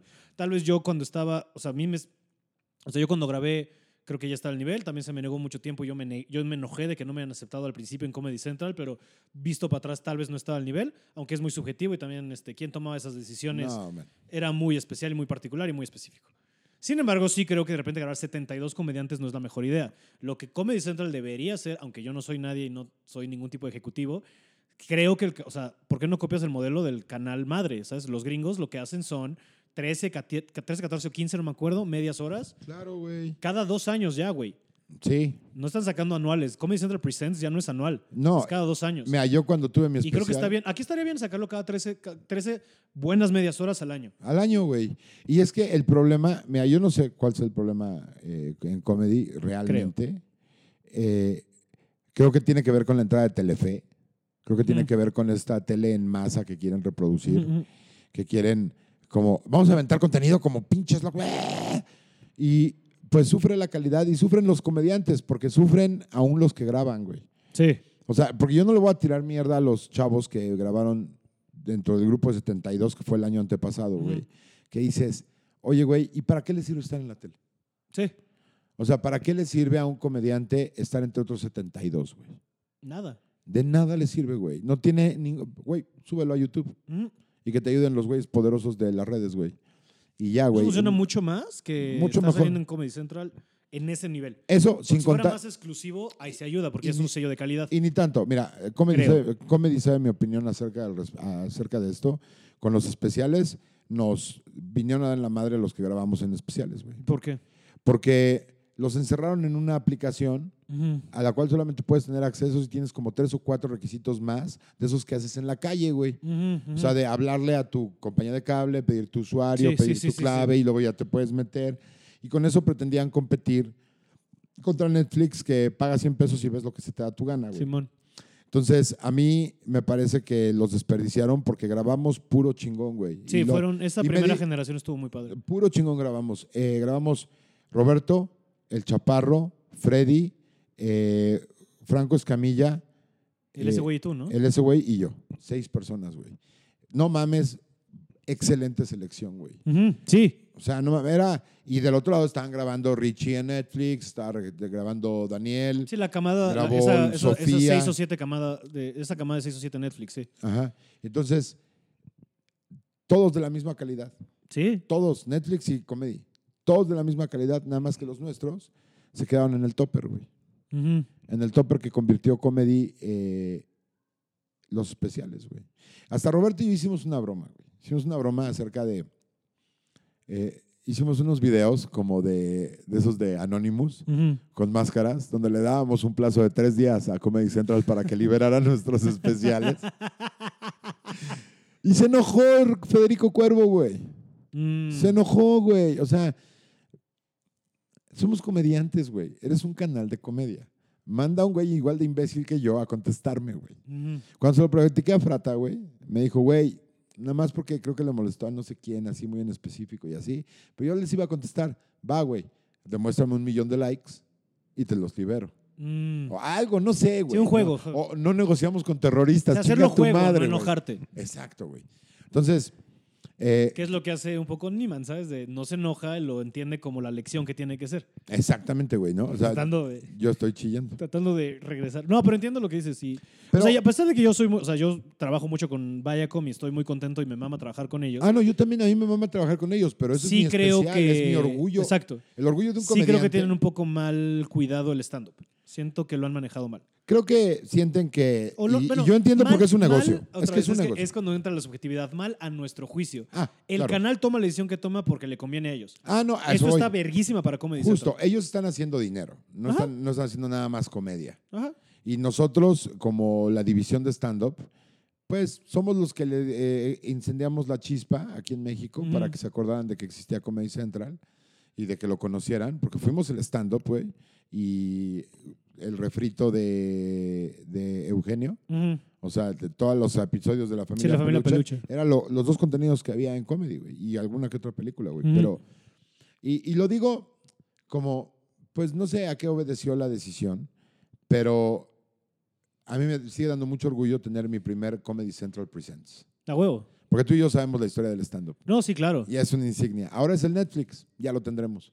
Pero el tener tu Comedy Central Presents, no todos.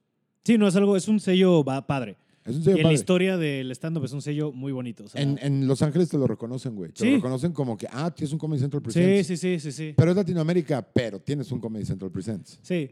Luego también yo cuando hablo con amigos, este, sobre todo que están allá todavía Ancho pegándole, con la gente con la que yo este, empezaba a hacer open mic y que llevan, o que llevan un poquito más que yo, que llevan 10 años y apenas están headlineando sus shows y eso y les cuentas de aquí, güey. Hay gente con 4 años que ya tiene un Netflix, dicen, ¿qué te pasa? Sí, exacto. Y la industria es diferente, la idiosincrasia es diferente y, o sea, Dios los bendiga a ellos que, porque a mí me costó un poco de trabajo, también sí los cuidé, pero gente que encuentra su voz luego, luego y cómo escribirse como un Alex, un Mau, que saben cómo escribirse y por eso Claro. son tan efectivos. O sea, porque no es un tema de escribir buenos chistes, es escribir buenos chistes que tengan sentido con quién eres tú. Exacto. Y yo creo que, por ejemplo, o sea, el otro día que lo vi, Alex Fernández lo tiene dominadísimo y por eso está donde está. Fran lo tiene ya muy ubicado y por eso está llegando a donde está. Claro. Richie, no mames, a Richie ni se diga. Este Alexis, yo creo que ahorita lo está logrando y el siguiente especial de Alexis va a ser un putazo. O sea, hace poco que vi lo que está haciendo con Putona por espiritual, güey. Ah, sí, Puta vi. madre, qué Está chingón material, güey. Sí. No he visto lo nuevo de Mao, pero por ejemplo, o sea, ¿sabes? To- Toda esta gente, pues, o sea, que está todo el mundo estado por alguna razón donde tienen que estar. Claro. Y es un sello de calidad bien padre Netflix ahorita. Pero acá entre nos, yo sí siento que ya está un poquito sobresaturado Netflix. Yo también. Y creo que el camino que sacaron, este, por eso es lo que hace Comedy, que Fran y Richie sacaron el suyo a YouTube y a ver cómo le iba y que la gente respondiera a eso es una gran idea. Porque, por ejemplo, mucha gente se quejará de comediantes como Franco Escamilla, pero Claro. por celo. Algo que hay que aprenderle a Franco, creo yo, y no lo he hecho y es algo que quiero empezar a hacer, es desprenderte de tu material. Porque somos muy abrazados a de, no, hasta que no se grabe para algo bien chingón, no lo quiero soltar. No, güey, yo creo que está bien Tíralo, hacer lo güey. que hizo ese güey de grabarte bitsitos de 5 o 10 minutos y subirlos a YouTube. Porque es la única manera que la gente te va, te va a topar, güey. Claro, güey. Esto estarlo secuestrando y de Andrew por una Schultz. foto, por una foto, ándale, Andrew Schultz es un buen ejemplo, pero por una foto en Instagram te van a querer ir a ver, no, güey, no tienen ni idea quién eres. Entonces, no es mala idea estar subiendo bits para que sepan de, ah, el pendejo que cuenta. Los mismos Ricos y pobres, por decirte una mamada. Ajá, los mismos podcasts, güey. Los podcasts son para eso, según yo, Claro, güey. O sea, yo, yo no le y para encuentro... que vean que somos gente de padre. Eh, y que tenemos una Mac, güey.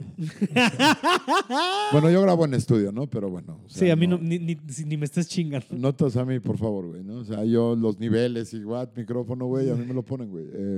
Eh, no, no, no, pero sí es cierto. O sea, el, el- la cantidad de material que pones allá afuera viene directamente relacionada con qué tanto te empujas a ti mismo. sí, Una de las cosas que más le admiro a, a Alex Fernández es su ética de chamba. O sea, sí, no, verga, no mames, pinche güey chingón, cabrón. No mames. O sea, yo escribo distinto a él. Yo escribo distinto a él en el sentido de que yo en cada chiste le encuentro la voz. Y, procuro hacer, o te- mi idea de hacer comedia es una un tanto distinta a la de él. Ayer lo, lo platicaba con él. Porque todo el mundo le dice, güey, es que es un comediante blanco. Y dice, güey, no mames, no soy un comediante blanco, güey. No lo soy, cabrón. No. Y yo tampoco soy completamente oscuro. Es cuando me dicen, güey, es que Talavera, cuidado. No es No, no cierto, es cierto. güey. No es cierto. Es eh, el equivalente para mí de lo que hace eh, Alex Fernández es que yo pudiera subirme a rantear 20 minutos diarios. Es la Ujú. forma en que yo escribo. Ujú, Tengo ujú. mis premisas. Tú me has visto, güey. Sí, sí, sí, yo sé, tienes notas y lo encuentras en el escenario. Y lo encuentro en el escenario, que es una medida muy fácil. Y yo también pequé los últimos dos años. Bueno, no pequé, tuve un gran problema emocional, eh, rudo, bastante, me, it floored me. Me dejó en el piso y estoy recuperándome a partir de, eh, creo que diciembre del año pasado, que empecé a trabajar de nuevo. Porque estaba yo hecho pedazos en el suelo, güey. No podía eh, juntar una premisa con un punchline y olvídate tú de salir de mi casa, güey. Sí, O sea, no entiendo. fue una- un periodo muy oscuro para mí los últimos dos años. Y pues obviamente, como tú dices, el trabajo que haces es el que te pone en el lugar que debes de estar. Y ahorita estoy en un lugar donde estoy creciendo nuevo. O sea, para mí las cosas se resetearon un poco Sí.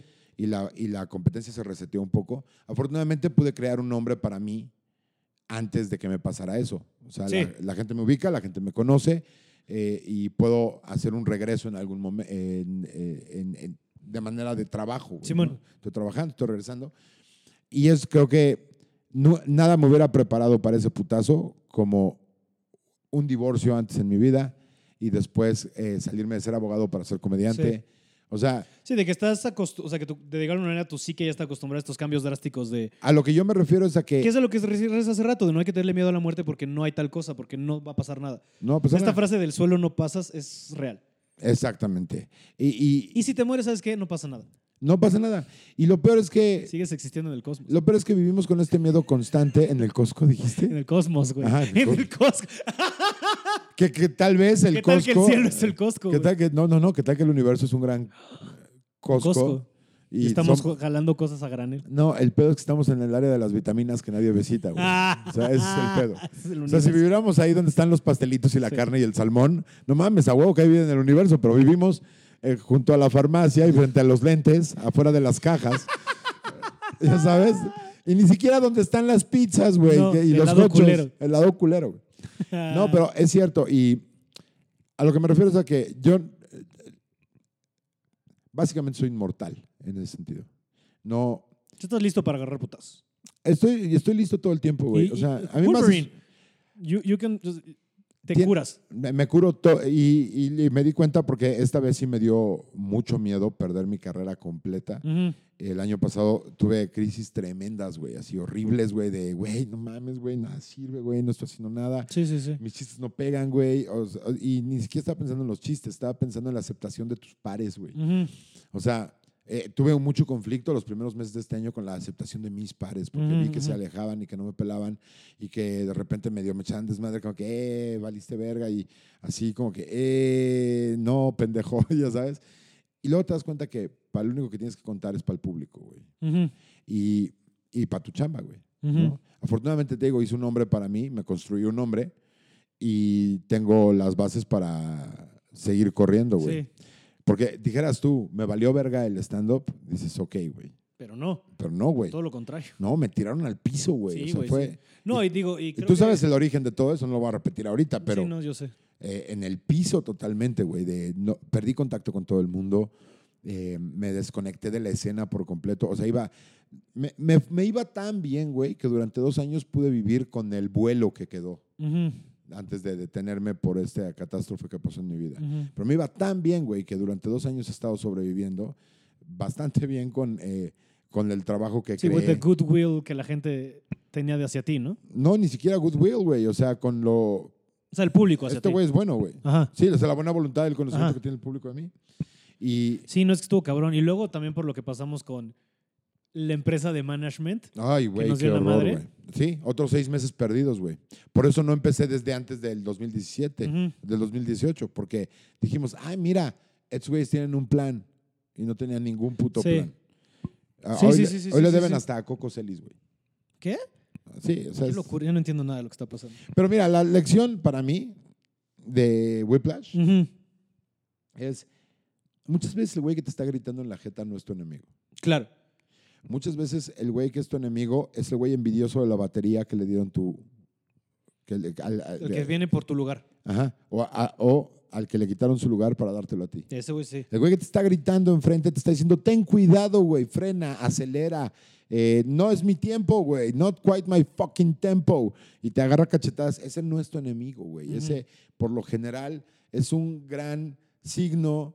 Todo el mundo estamos viendo, mándame una señal, señor. Y las señales están gritando en la jeta, cabrón. Están gritando en la jeta. Es lo que yo puedo como extraer de esa película. Sí, Aparte Pues, que pues, es súper- J.K. Simmons es pelón y pues los pelones Sí, claro, es lo que decir. O sea, de- ya entendí más por toda la psique, porque a pesar de no hablar tanto de la peli en sí, eh, hemos hablado, creo que, de, de- del core. espíritu, del Sí. corazón, de la estructura, de por qué te gusta y es muy, eh, muy evidente, ¿no?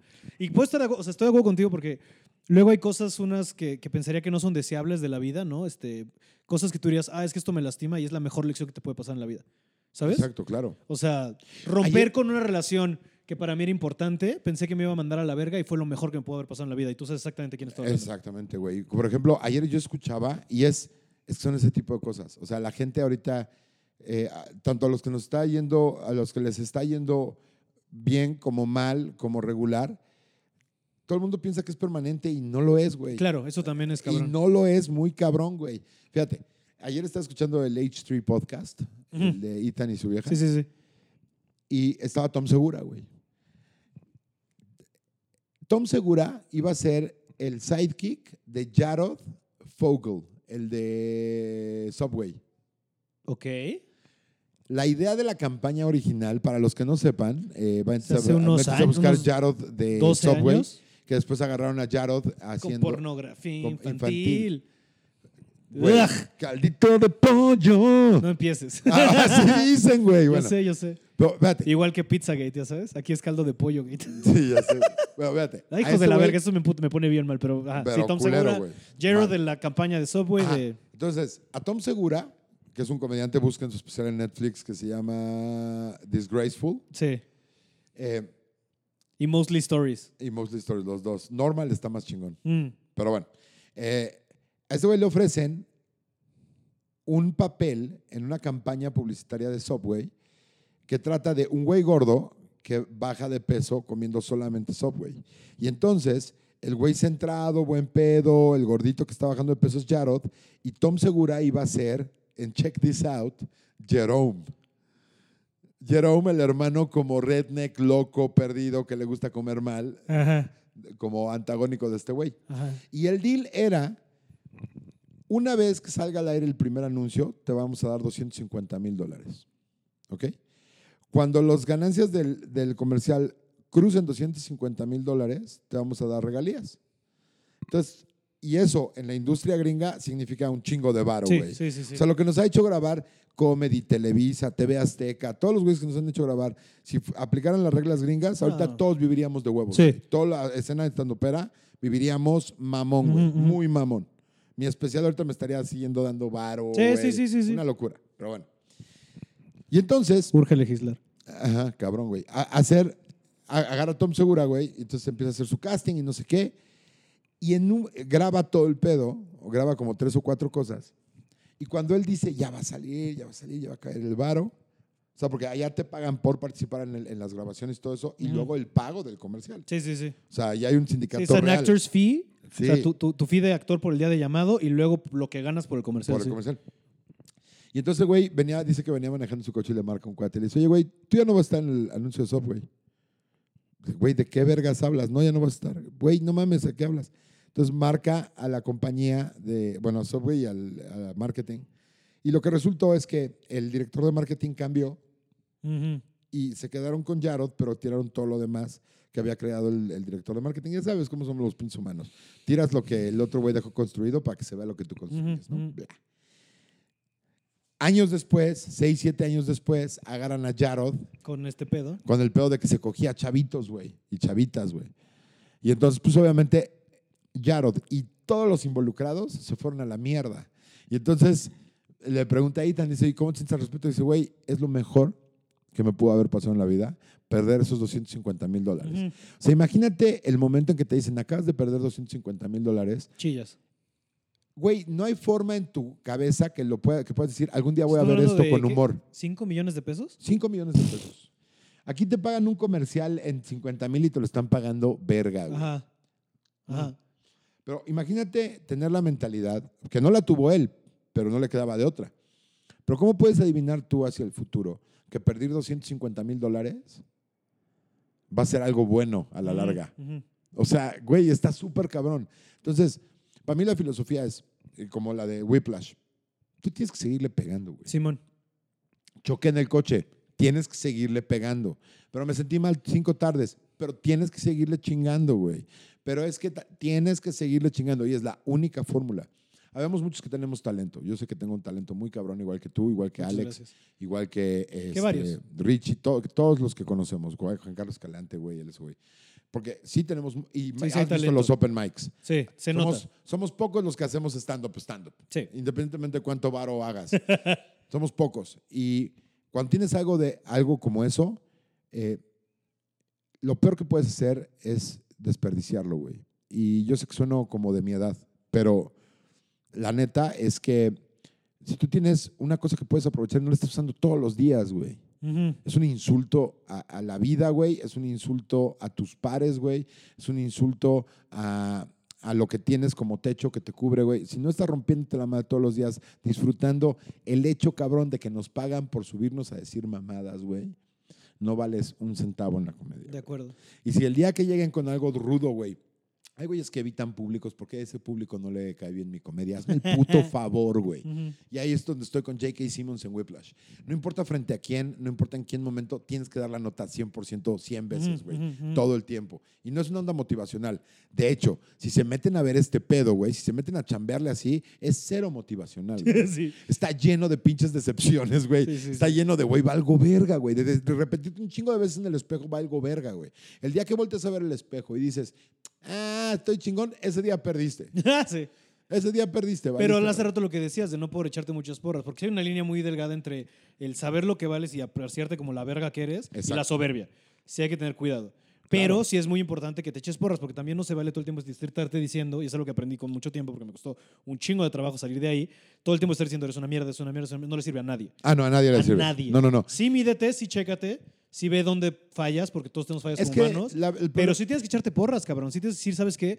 Porque si no, o sea, no me acuerdo quién, creo que lo decía, no me acuerdo en qué podcast lo escuché, creo que es el de Joe Rogan y está platicando con, ahorita no me voy a acordar con quién, pero creo que es una frase que le dijo algo así como John Lennon a otra bandita cuando estaba empezando Ajá. de, si tú no te estás subiendo allá arriba pensando, soy la mejor banda que está tocando, ¿para qué vergas lo haces? Sí, Porque entonces, ¿qué de le sirve al público? Que sirvas de, bueno, es que soy medio. No, cabrón. Párate ahí y dices, güey, soy la verga. Otra vez medido y sin pasarte soberbia. Pero por si tú no estás creyendo eso, ¿qué valor le das a la gente que te va a ver? ¿Sabes? O sea, Exactamente, porque claro. ellos quieren ir a ver la mejor banda del mundo, ¿sabes? Y tal vez para ti la mejor banda del mundo sea. Este, ¿quién? Ahorita, bueno, Jack White, por decirte una Ajá, banda, porque sí. yo sé que Jack White mamas.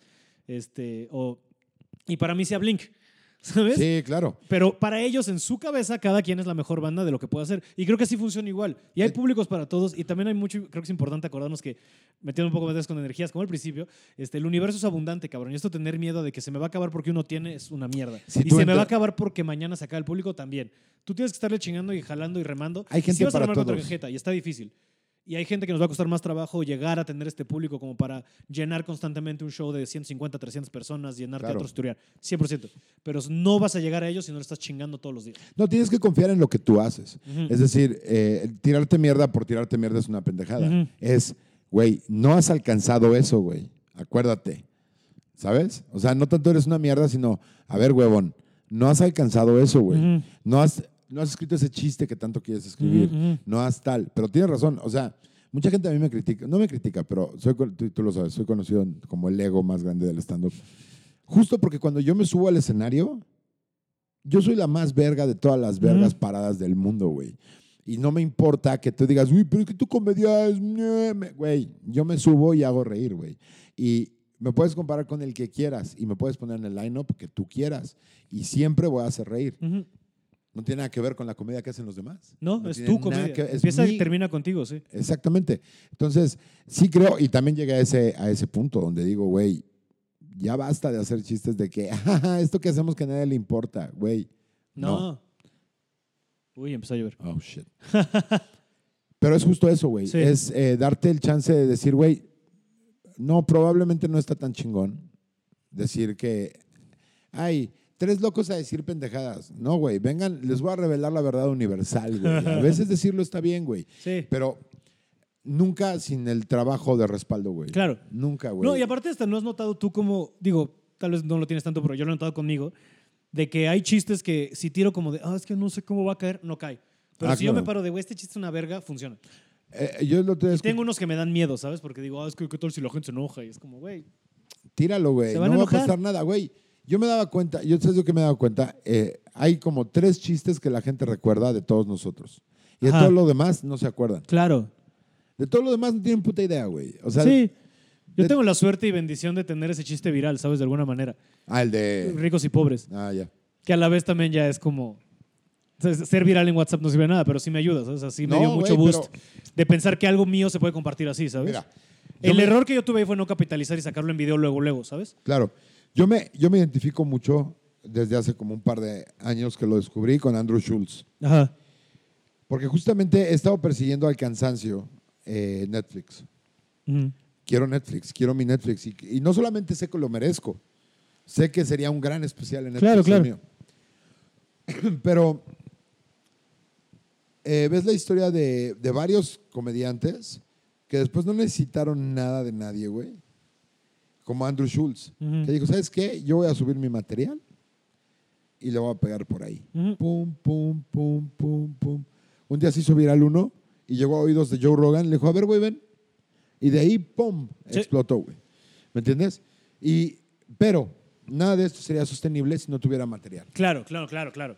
O sea... Y eh, las ganas de trabajarlo. claro. Es otra vez de estar aquí chingándote. Tal vez no necesitas un Fletcher físico, pero necesitas un Fletcher en la cabeza de expórzate, chingale, date. a huevo, y va a doler, güey, y duele. ¿A, a qué hora te levantas tú, por ejemplo? Como a las, depende del día, pero 8, 7 y media, 8. No mames, no hay razón.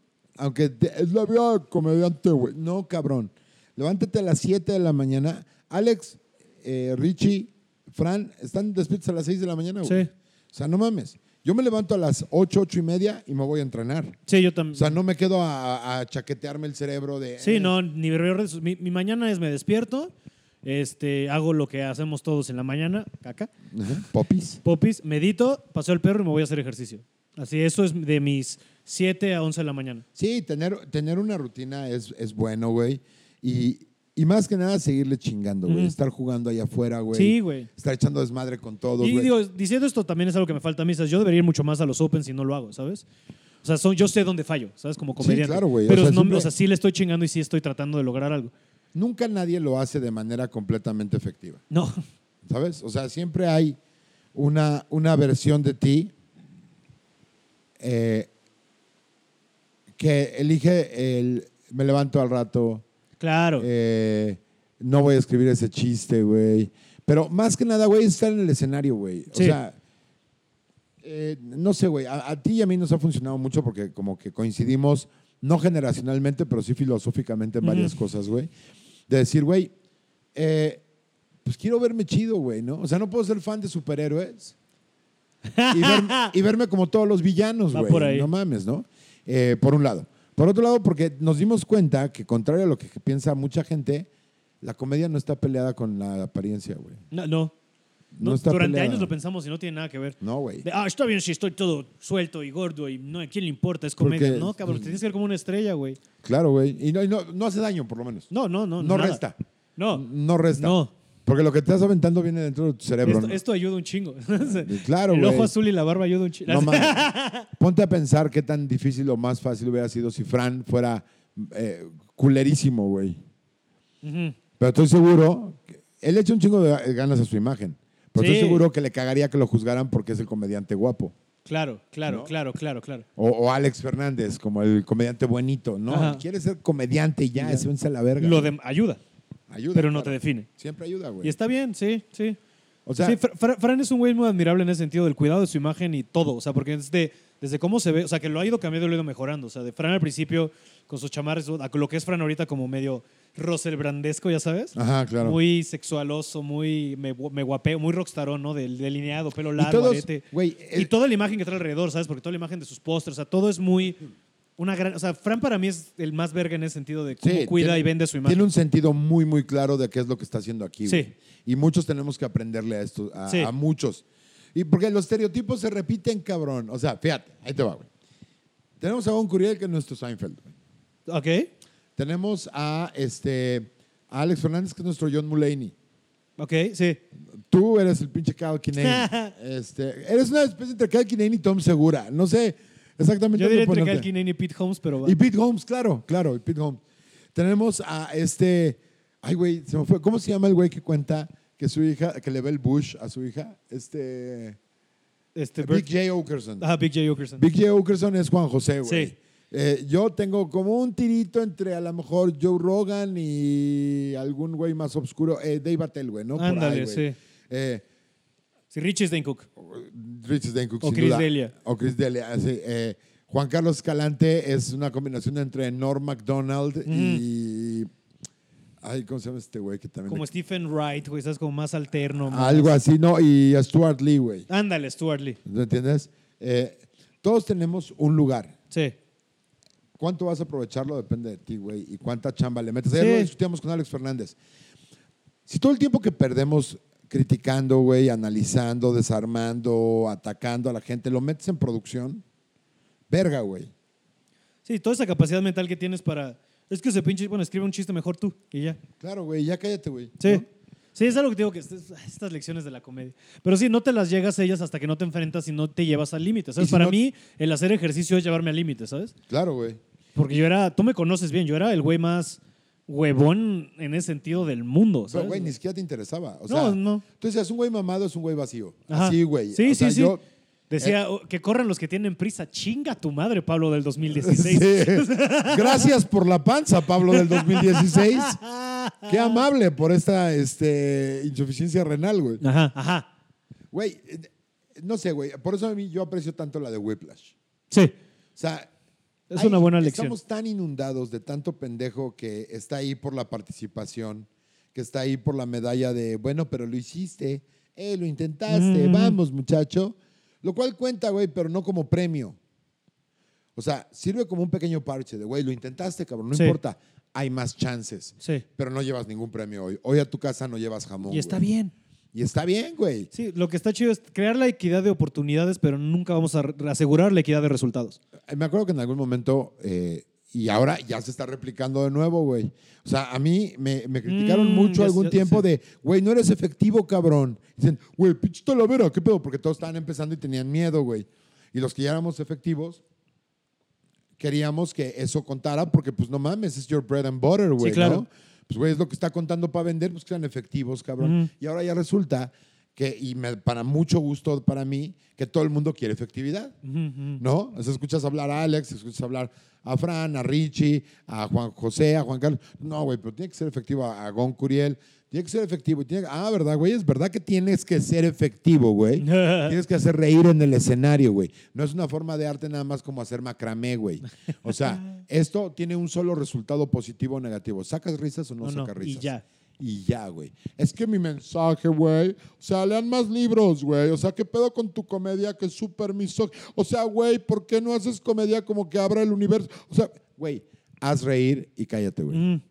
Sí. entiendes? Primero va la risa sobre todo lo demás. ¿Sabes de quién no puedes aprender muy cabrón? De Natasha Leggero, güey. Porque tienes de un lado a, Ma- a María Bamford, que es muy buena, pero no saca risas, güey. Ya lo podemos decir y nadie se va a enojar, güey. María Bamford es para aquellos que quieren sentirse que entienden otro nivel de cosas, güey. Pero realmente estás viendo una vieja que lo único que hace es hablar. O tal vez soy uno. Ah, güey, no, güey. O sea, ok, está cool. Por ejemplo. Y este sí les va a arder a varios. Nanette no es bueno, güey.